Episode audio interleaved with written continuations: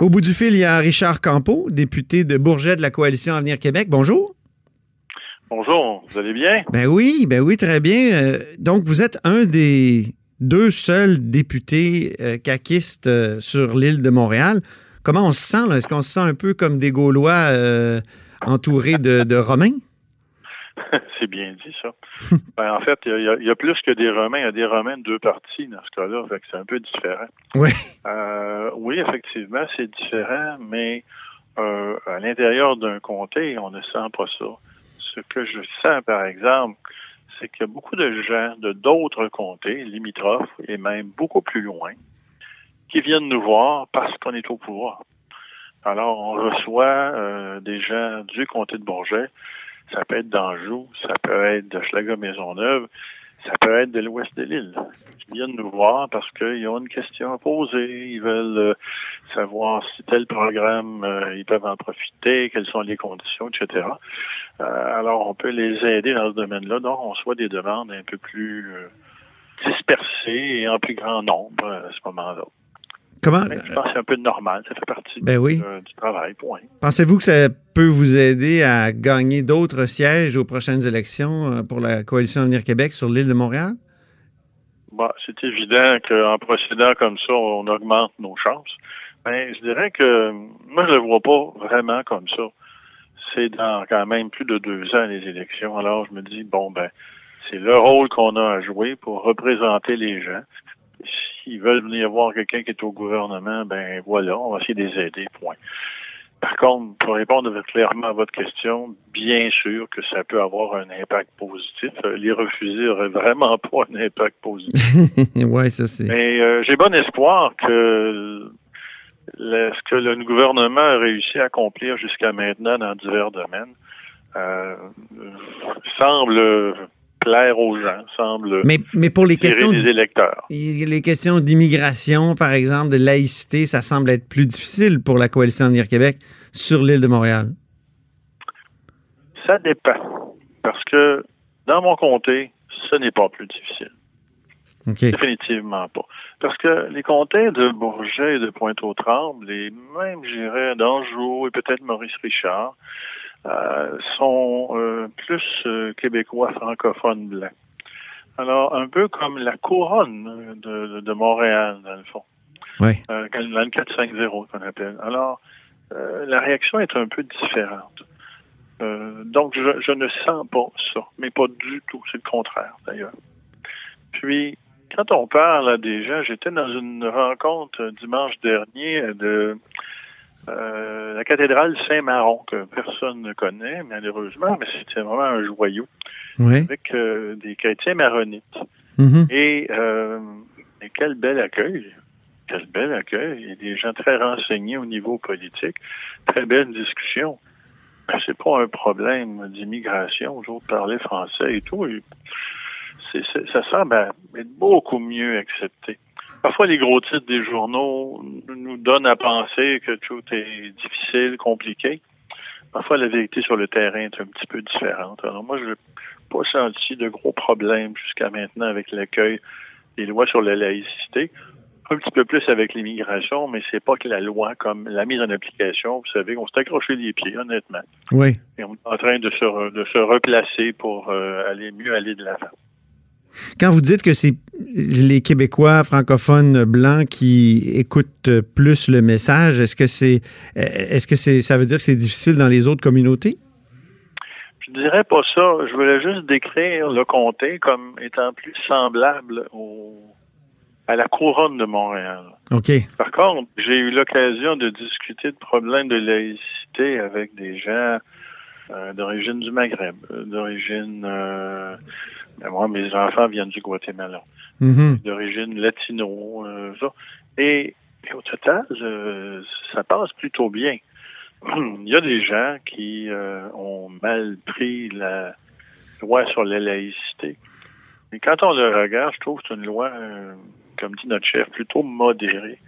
Et je pense pas que c'est une loi très agressive envers les gens. Au contraire, c'est, je pense que nous sommes très modérés. Je dirais que c'est notre façon d'être francophone à l'intérieur d'une mère beaucoup plus anglophone et Ah oui? de bien accepter et de bien recevoir les gens. Oui.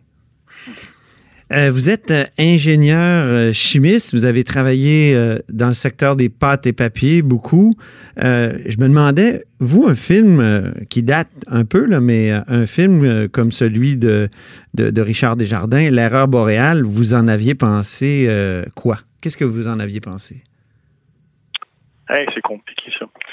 Euh, ben, premièrement, euh, Richard Desjardins a le goût de mettre des choses claires, comment, comment il pense, comment il voit les choses. Mhm.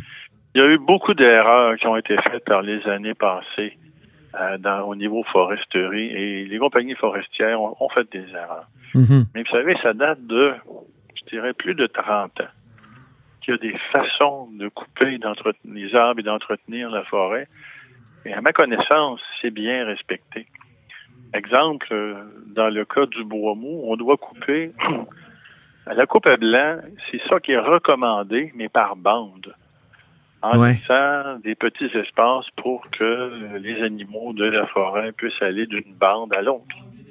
Alors, mais c'est ça qui est recommandé. Alors, quand on ce qu'on appelle coupe à blanc, ben, ça ne se fait plus. Est-ce que c'est un film qui exagérait alors? Ou? Ben, si on a, si on veut faire croire aux gens que la coupe à blanc se fait partout, c'est complètement exagéré.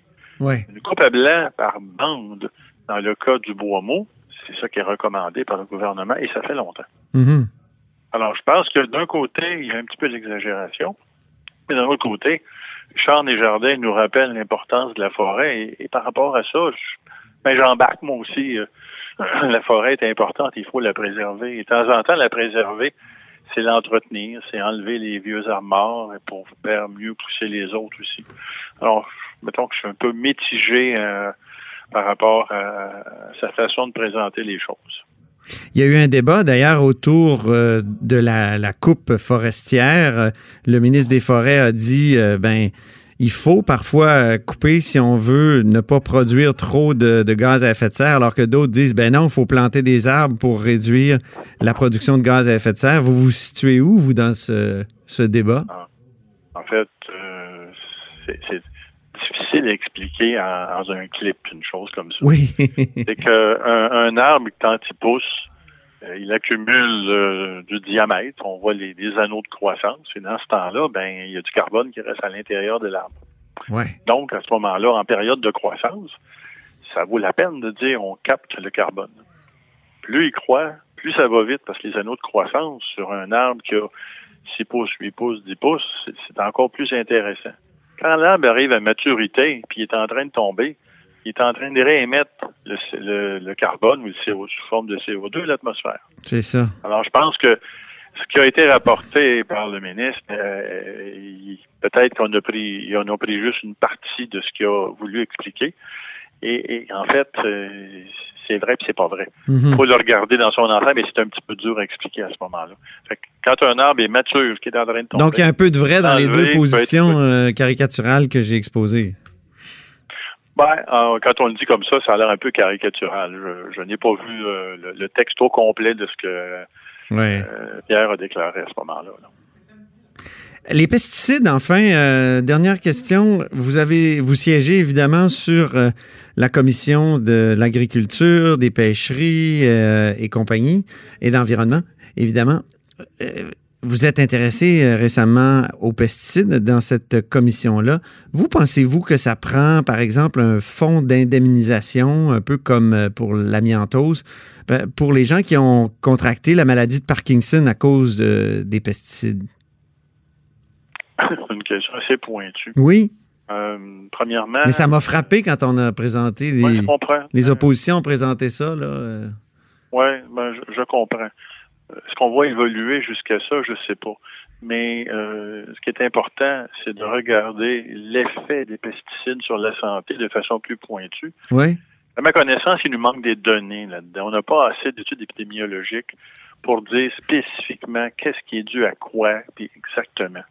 Mais évidemment, la maladie de, Parkin- la maladie de Parkinson, euh, je veux dire, moi aussi, j'ai rencontré des gens qui étaient atteints et j'avoue que c'est assez touchant quand des gens viennent voir la commission et viennent nous dire voici où j'en suis rendu dans, mon, dans ma vie, dans ma santé. Ah oui.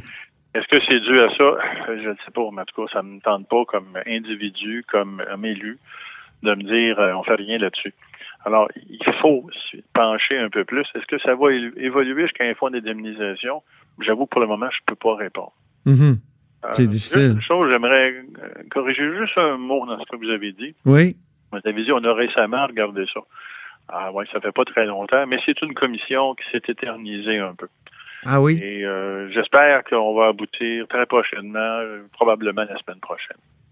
Parce que on a eu des difficultés, comme disait mon collègue du Parti québécois, Sylvain Roy.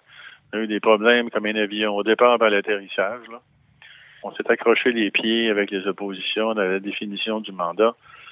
Et on s'est s'accrocher les pieds dans la livraison du rapport. Oui, c'est ça. Euh, pour le moment, on va euh, présenter quelque chose la semaine prochaine euh, qui, j'espère, va faire l'unanimité et qui devrait être une série de recommandations qui sont assez nombreuses et qui vont représenter ce que nous pensons qui devrait être fait. Et s'il y en a qui ont des inquiétudes sur le fait, est-ce qu'on va parler de l'indépendance de la science, je pense mhm. que vous ne serez pas déçus? Mangez-vous bio, vous, euh, M. Campo? Pardon? Est-ce que vous mangez bio? Moi, non. Mon épouse, beaucoup plus. Ben, en fait, oui, je mange bio, oui, de temps en temps, mais j'aime bien la viande aussi. Mais euh. Non, mais il y a de la viande bio aussi. Je veux dire, est-ce que, est-ce que vous faites attention aux, produits, euh, aux produits chimiques dans, le, dans votre nourriture? Euh, non, je ne fais pas vraiment attention plus que ça. Ça m'arrive de manger bio, mais j'avoue que j'adore goûter un peu toutes sortes de choses, surtout quand dans le nombre de voyages que j'ai eu l'occasion de faire j'ai vraiment goûté à toutes sortes de choses. Et quand on va en Chine, on goûte à toutes sortes de choses. Et parfois, on ne sait même pas ce qu'on mange. Mais c'est bon. Monsieur Campo, euh, sur cette note gastronomique, euh, on se laisse. Merci beaucoup. Merci de votre appel. Ça m'a fait plaisir de vous parler. Et oui, à la prochaine. C'était Richard Campo, député de Bourget pour la coalition Avenir Québec. Vous êtes à l'écoute de là-haut sur la colline.